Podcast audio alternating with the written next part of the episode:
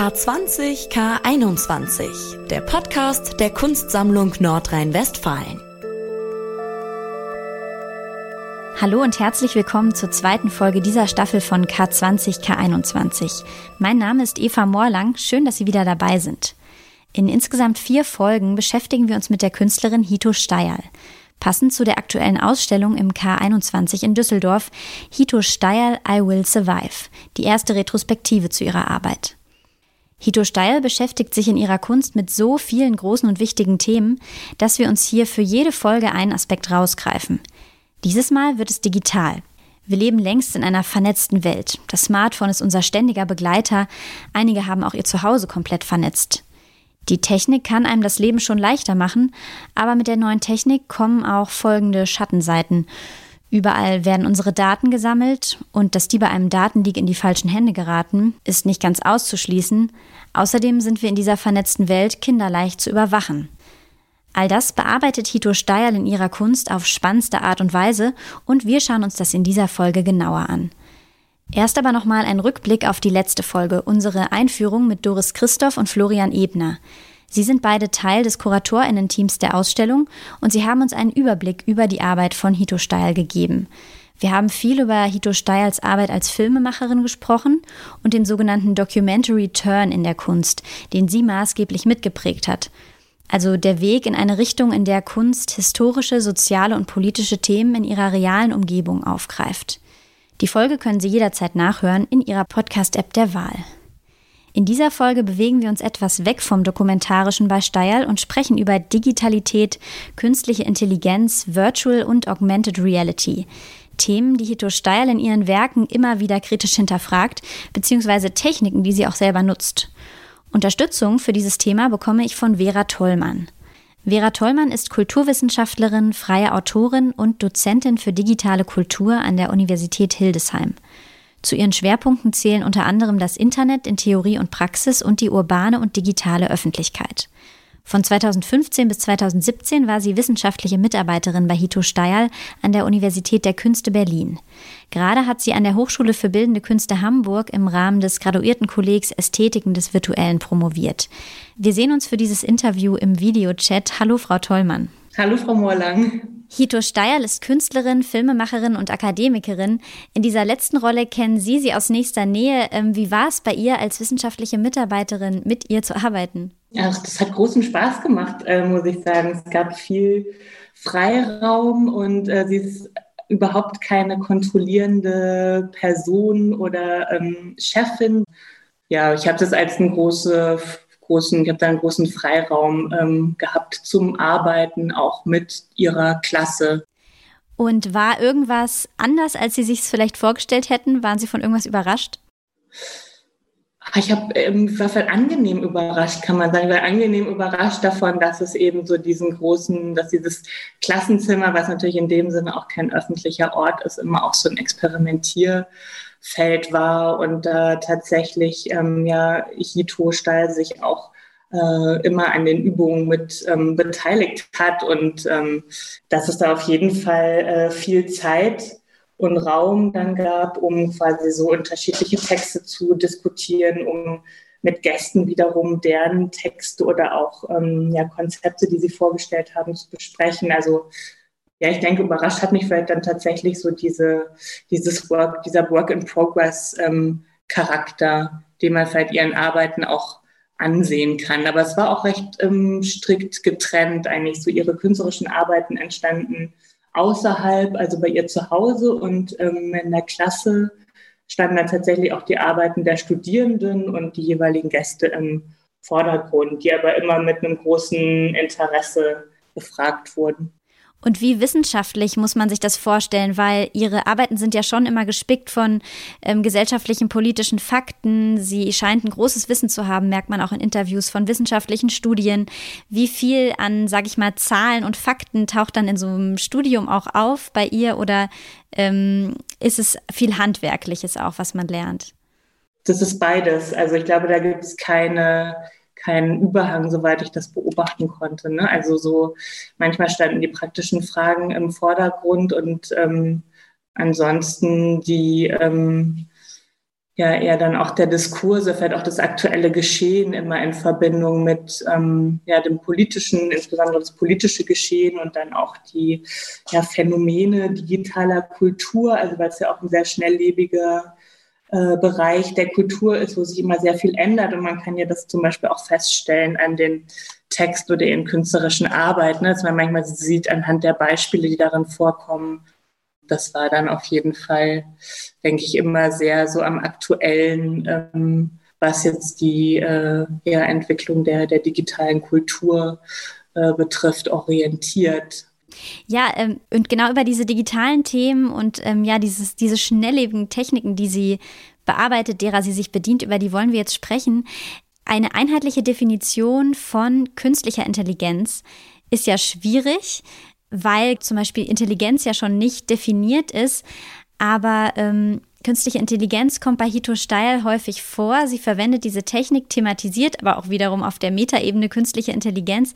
Was äh, versteht sie denn darunter? Also kann ich es jetzt nur so zitieren ähm, aus einem Vortrag, einer Präsentation, die sie in äh, Turin, da im Castello Rivoli, gegeben hat, anlässlich einer Ausstellung. Und da gab es dieses Symposium, was sich eben mit Kunst und ähm, Artificial Intelligence befasst. Und da sagt sie selber, oder das ist bei ihr so eine ganz bescheidene Version auch von Artificial Intelligence sei. Und sie würde ja eigentlich auch nur ein großen Gaming-Computer verwenden und deswegen das dann auch lieber als pur AI, also als so eine arme, ärmliche Version davon ähm, beschreiben, weil sie einfach nicht über diese Computing Power ähm, verfügt oder vielleicht auch gar nicht die Absicht hat, darüber zu verfügen, sondern es geht auch eher darum, diese Computersysteme zu befragen und nach deren Konstruktion von Objektivität zu fragen und auch immer zu intervenieren.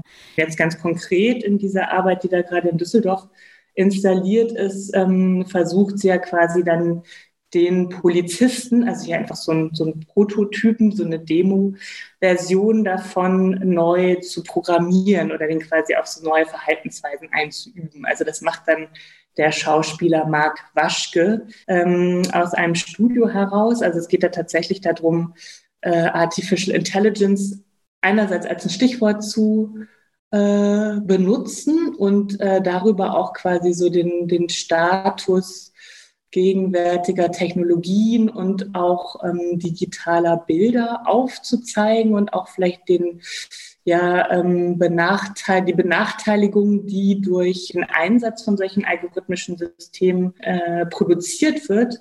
Also das möchte sie alles befragen, aber es ist nie, ähm, es gibt eigentlich nie dieses dystopische, äh, deprimierende Gefühl darin, sondern es macht eigentlich, finde ich, gute Laune, diese Arbeiten anzugucken. Mhm. Ja, weil man kann das ja vielleicht noch mal so ein bisschen bildlich beschreiben. Im Prinzip, wenn man in diesen Raum reinkommt im K21, läuft ziemlich laute Musik, äh, es flackern Lichter, also es ist eher wie so eine Clubatmosphäre. Und diese Polizisten, das sind eben so, ja, animierte Avatar-Polizisten, die aber schon tanzen. Also es sieht zwar so ein bisschen zwanghaft und zuckend aus, aber es hat schon was von Tanzen und dadurch hat es aber doch klar auch irgendwie was Lustiges. Ähm, das hat jetzt ganz viele Ebenen mit Simulation, künstlicher Intelligenz und diese Arbeit umfasst so viel, dass ich gar nicht weiß, wo ich anfangen soll. Aber ähm, ich habe mich auch gefragt in Bezug zu Ihren dokumentarischen Arbeiten, ist es nicht auch hier eher eine Dokumentation, die sie macht? Oder ist es eine Simulation? Also es bildet ja schon eigentlich Realität ab, weil sie ja, das muss, müssen wir jetzt vielleicht noch erklären, in dem einen Teil der Arbeit auch ähm, Daten einspeist die kommen vom Forum Democratic Culture and Contemporary Art vom DCCA. Und das sind ja, so wie ich es verstanden habe, Echtzeitdaten, zum Beispiel ähm, die Zahl der Hassmails, die von deutschen Polizeiservern verschickt wurden oder auch wie viele Waffen und Munition bei der Polizei als vermisst gelten. Also Daten, die da in Echtzeit eingespeist werden und dann ähm, diese Polizisten anstoßen oder deren Bewegung generieren. Insofern ist es doch auch irgendwie dokumentarisch, oder? Ja, das ist schwierig in dem Zusammenhang. Ich würde es eher als ein, vielleicht eine Möglichkeit der Sichtbarmachung äh, beschreiben. Also das, und das sind ja teilweise auch so doch recht idiosynkratisch gewählte Parameter, also diese Daten, die da mhm. eingespeist werden. Ne? Weil eins heißt ja dann auch zum Beispiel Kani-Komplex, wird dann gemessen in neuen Infektionen. Äh, ein anderer Punkt heißt dann kritisches historisches Bewusstsein und wird gemessen in der Zahl von Wagner, also Richard Wagner Gedenkstätten oder Denkmälern.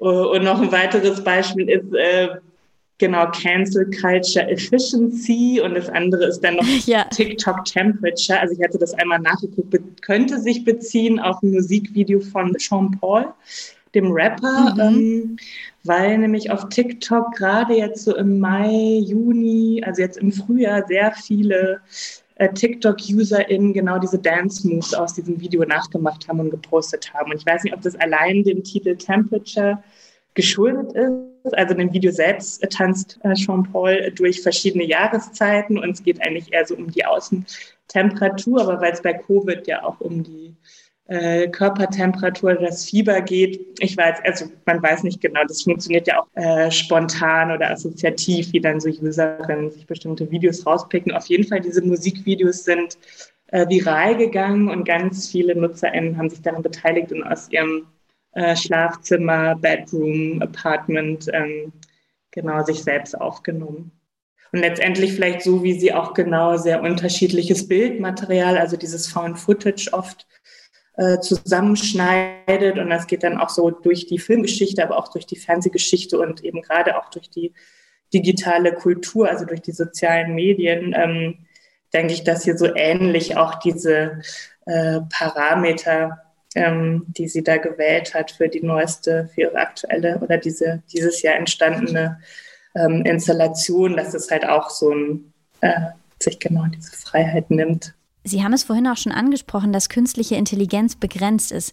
Genauso begrenzt wie die Menschen, die sie einrichten und bespielen. Denn es gibt ja auch schon Studien, die gezeigt haben, dass Vorurteile und Denkmuster auch unbewusst mit einprogrammiert werden in eine KI. Die KI ist also gebiased, ebenso wie Menschen. Zum Beispiel, ähm, wenn eine Bilderkennung Gesichter besser erkennt, wenn es die Gesichter von weißen Menschen sind als von nicht weißen Menschen. Eine neutrale ähm, oder eben nicht gebiaste künstliche Intelligenz kann es dann quasi gar nicht geben, oder? Nee, die, die kann es tatsächlich so nicht ähm, geben. Und da formiert sich auch immer mehr Kritik. Also das kann man zum Beispiel auch in dem äh, 2019er Jahresbericht vom AI Now Institute in New York, was von Kate Crawford mitgegründet wurde, ähm, ganz gut nachlesen. Also da verzeichnen sie einerseits, dass es äh, auf jeden Fall mehr äh, Kritik oder einen kritischeren Umgang mit ähm, Algorithmen und den angewandten Parametern gibt, aber da ist natürlich noch viel mehr Arbeit zu tun. Ja, und das reicht ja von, sei es jetzt Bildsuchen bis hin zu irgendwelchen ähm, Auswertungen von Bildern, anhand derer dann Terroristen festgestellt werden sollten. Da habe ich hier auch ein Beispiel, auf das ich gerne noch zu sprechen kommen wollte. Und zwar ähm, in ihrem einen Essay thematisiert sie auch genau das, A Sea of Data. Ähm, da schreibt sie von einem NSA-Programm Skynet, das Terroristen in Pakistan finden sollte. Und ähm, auch hier war eben sehr fragwürdig, aus welchen Bildern das gespeist wurde, denn anscheinend wurden da ähm, fast 100.000 Pakistani fälschlicherweise eingestuft. Ähm, da zeigt sich, dass wenn die Datenlage eben fehlerhaft ist oder kritisch, dass da wirklich Menschen in Gefahr gebracht werden können. Was ähm, würde Hito Steyer dazu sagen, bei wem da die Verantwortung liegt? In dem Fall, jetzt ging es ja um eine ähm, Anwendung der NSA. Ja. Mhm. Ja, dann liegt die Verantwortung bei den Ingenieuren und den Projektverantwortlichen der NSA und bei möglichen Prüfungsgremien. Eigentlich gibt es immer sogenannte ähm, Audit Trails, also das sind so Prüfungsverfahren, bei denen eben genau diese verschiedenen Pfade entlang derer die Daten da ausgewertet werden, auch nochmal kritisch ähm, gegengecheckt werden. Ähm, genau da liegt dann die Verantwortung und dann vielleicht auch nochmal in der Politik, die das dann zulässt, dass solche Programme entwickelt werden oder dass solche, dass Gelder bereitgestellt werden, auch für solche Programme und ähm, dass die eben nicht äh, so tiefgehend ähm, geprüft werden, bevor sie überhaupt zum Einsatz kommen. Und ähm, was man vielleicht auch neben dem, genau diesem Human Bias immer häufiger hört, ist halt auch so diese Forderung nach vielleicht so einem ethischeren Einsatz von ähm, algorithmischen Systemen. Was ich zum Beispiel interessant fand, jetzt ist passt eigentlich auch so im weiteren Kontext zu der aktuellen Arbeit, wo es eben auch um die Rolle der Polizei geht, ist, dass im Juni diesen Jahres ähm, mehr als 1400 äh, MathematikerInnen in den USA so ein Open Letter veröffentlicht haben, ähm, in dem sie dazu aufrufen, eigentlich die Zusammenarbeit mit der Polizei an solchen Predictive Policing Anwendungen zu boykottieren. Also das kam quasi mhm. kurz nach der Ermordung von äh, George Floyd. Und daran merkt man, das finde ich eben auch interessant, dass neben der Kunst, ja vielleicht ein, so ein Medium der Reflexion ist, dass quasi noch sehr viel mehr ähm, Disziplinen sich auch an so einer Kritik positionieren. Mhm.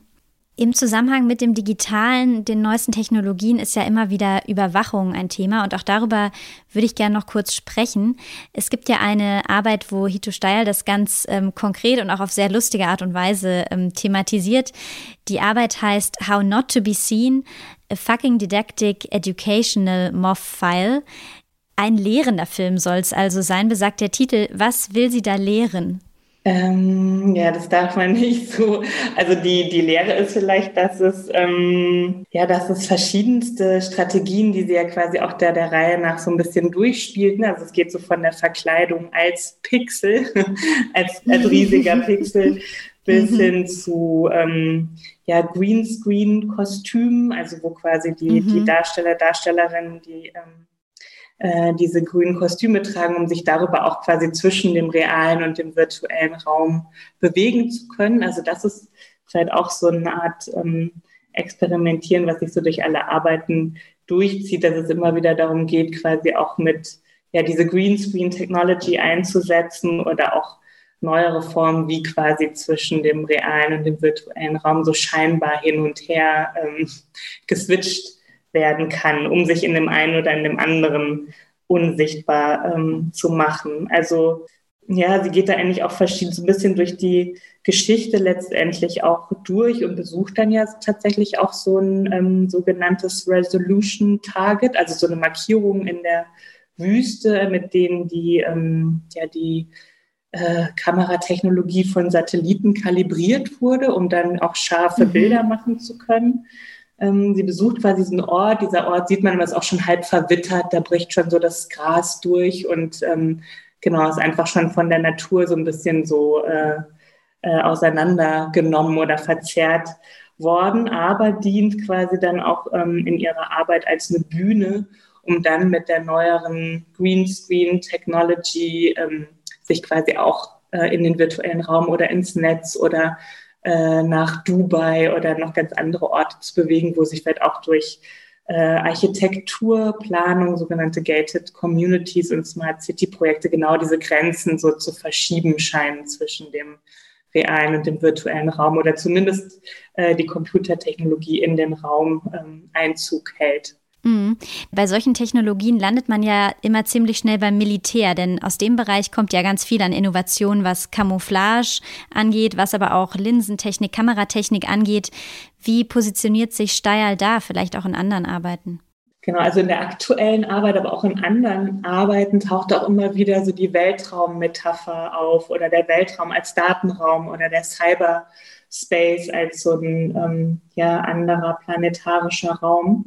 Und ähm, ein Bild, also eine Technologie, die das immer wieder zusammenhält oder verknüpft, ist eben Virtual Reality oder Virtual Reality Anwendung. Ähm, genau, da bedient sie sich eigentlich sowohl des Vorstellungsraums als auch der ja, konkreten Darstellung von so 360 Grad und VR-Visualisierungen in ähm, ja, anderen, in sozialen Medien, aber auch in Google Maps, Google Earth und ähm, ruft damit dann letztendlich auch so diese Geschichte von oder die Entwicklungsgeschichte von Virtual Reality auf, was anfänglich auch mal beim US-amerikanischen Militär entwickelt wurde, um Kampfpiloten auszubilden, was aber auch in den 80er Jahren vor allem von der NASA äh, weiterentwickelt wurde, äh, dort zu dem Zweck eben die Astronauten ähm, auszubilden oder auf so ja, Weltraumerfahrungen vorzubereiten. Naja, ich glaube, es geht eigentlich immer so um diese Wechselverhältnisse vielleicht zwischen dem, dass halt sowohl äh, Weltraumforschung als auch äh, die Forschung des Militärs, dann die Kybernetikgeschichte, das Kino und Science Fiction. Das ist alles quasi wie so als so ein Verbund oder als so ein großes ähm, Repertoire auch in den Arbeiten von Nito Steyer vorkommt und dass eigentlich an all diesen Orten oder all diese Kontexte auch eine treibende, dass sie treibende Kräfte waren in der Entwicklung von äh, Virtual Reality. Ja, sie verknüpft es ja echt ganz oft, dass dann auch plötzlich so Pop-Kulturfiguren äh, oder ganz berühmte Pop-Songs oder so mit reinkommen. Ähm, wir wollten auch noch mal mehr auf die neue große Arbeit ähm, zu sprechen kommen. Die hat so viele Schichten, dass äh, wir uns da auch, glaube ich, leicht verzetteln können. Aber wir wollen doch noch mal ein bisschen mehr beschreiben, wie das ist, wenn man da reingeht. Also ich habe jetzt schon ein bisschen vorhin beschrieben, diesen Raum, wo einem tanzende Polizisten begegnen. Aber es gibt ja dann noch dahinter einen Raum, wo eigentlich die Hauptleinwand ähm, ist, wo man sich dann auch hinsetzen kann und dann schon eher erstmal frontal einen Film sich anguckt. Genau, und dieser Film steht auch in Verbindung mit diesem äh, Projektionsraum, den man zuerst betritt, ne, der auch so ein bisschen so ein, genau, in dem man eben diese verschiedenen Parameter, über die wir uns vorhin unterhalten haben, ähm, ablesen kann und in dem die Polizisten auch mal mehr, mal heftiger, mal weniger, äh, mal langsamer tanzen und sich bewegen und die auch durch solche Daten, ja, so Vektoren ähm, quasi Körper verbunden sind. Das sind auch wiederum so, das ist auch so eine Ästhetik, die vielleicht auch aus der ähm, ja, Bewegungserkennung, äh, Videoüberwachung kommt, dass da bestimmte Objekte... Wie so Laserstrahlen sieht es so ein bisschen aus. Genau, sieht aus wie Laserstrahlen, aber gleichzeitig auch wie so, ja, so Daten, Bilddatenerkennungsmarkierungen, ne? als würde gleichzeitig auch so ein äh, automatisches System versuchen, das Geschehen zu interpretieren. Als würden die Muster so erfasst. Ja, ja, ja genau. Es soll mhm. aber auch wohl die Aktivität oder den Infektionsgrad der, der Tanzenden ähm, darstellen. Mhm. Ähm, genau, und in dem, in dem, Installationsraum sieht man dann aber, das ist eben interessant, da gibt es eben dann eigentlich drei verschiedene Schauplätze, an denen sie auf unterschiedliche Weise eigentlich ähm, ja so interveniert. Das ist einmal der Schauplatz ähm, eines Studios, eines ja Aufnahmestudios, äh, eines gebauten, selbstgebauten Aufnahmestudios, in dem sich der Schauspieler Marc Waschke befindet, mit dem Auftrag, einen dieser Polizisten-Avatare zu trainieren, also dem quasi neue Bewegungen, Gesten, Mimik etc. anzugewöhnen. Und äh, dann ein anderer Ort, das ist so eine, so eine fancy Yacht, also eine superreichen Yacht, ähm, die fährt auch so ganz äh, dramaturgisch interessant inszeniert, taucht ja auf einmal hinter so einem Felsen auf und ähm, da erfährt man dann, dass der, die eigentliche, der eigentliche Besitzer dort gar nicht mehr lebt und dann äh, dieser ja, neue Polizist, dieser Wunschpolizist, äh, der Polizist der Zukunft dort ähm, sich einrichtet oder dort jetzt quasi so sein, seine Steuerzentrale oder was auch immer hat. Das wird nicht näher ausgeführt. Und der dritte Schauplatz ähm, ist das Museum oder das Museum an sich, aber auch noch angeknüpft an so äh, Datenbanken, in denen ähm, Sammlungsobjekte durchgeklickt oder aufgerufen werden können, wie so ein Verwaltungs... Oder auch wie so ein Online-Shop, oder? Ich dachte da eigentlich eher an einen Online-Shop, aber vielleicht ist es auch nur eine Interpretation. Ja, stimmt, es ist jetzt vielleicht beides, ne? Also vielleicht beides. Ich habe jetzt nicht diese typischen Einkaufswagen, die man im Online-Shop äh, hat, gesehen, aber vielleicht habe ich nicht genau genug hingeguckt, das weiß ich nicht mehr. Aber ich hatte es so als so einen Katalog äh, wahrgenommen und dann fängt ja. fängt ja auch die Nofretete fängt an zu, zu sprechen und sagt, sie will jetzt da bitte schön befreit werden. Gekidnappt genau, in Berlin. gekidnappt im Berliner mhm. äh, Museum. Das heißt, da sind ja dann auch nochmal äh, ganze Debatten rund um ja das Forderungen, auch das Museum oder die Museumsbestände zu dekolonialisieren, auch noch mit angesprochen. Mhm. Das heißt, es gibt da sehr ja. Unterschiedliche ähm, äh, Interventionen oder so Aktionsorte, die in dieser Videoarbeit auch vorkommen. Genau, also die Nofretete ist mir zum Beispiel auch total ins Auge gestochen. Eine andere Frau, die mit mir zusammen drin war in der Ausstellung, der ist das wiederum nicht so aufgefallen. Also ich glaube, jede und jeder sieht da auch so ein bisschen andere Bezüge zu nochmal anderen Diskursen. Oder wer Hito Steyer als Werk gut kennt, sieht natürlich auch ganz viele Bezüge zu anderen Werken von Hito Steyer. Ich glaube, wir können beide ähm, nur sagen, es lohnt sich unheimlich. Es ist unglaublich aufregend und spannend, sich diese neue Arbeit, aber natürlich auch die ganzen älteren Arbeiten von Hito Steyer im K21 anzuschauen. Ähm, viel Zeit mitbringen, Ähm, Vera Tollmann, Sie waren sogar zweimal hintereinander drin. Ähm, ich würde sagen, äh, ich hoffe, wir haben einfach ein bisschen Lust gemacht und ähm, Sie haben uns natürlich ganz viele tolle Hintergründe und ähm, Kontext noch gegeben. Dafür vielen Dank, Vera Tollmann. Sehr gerne.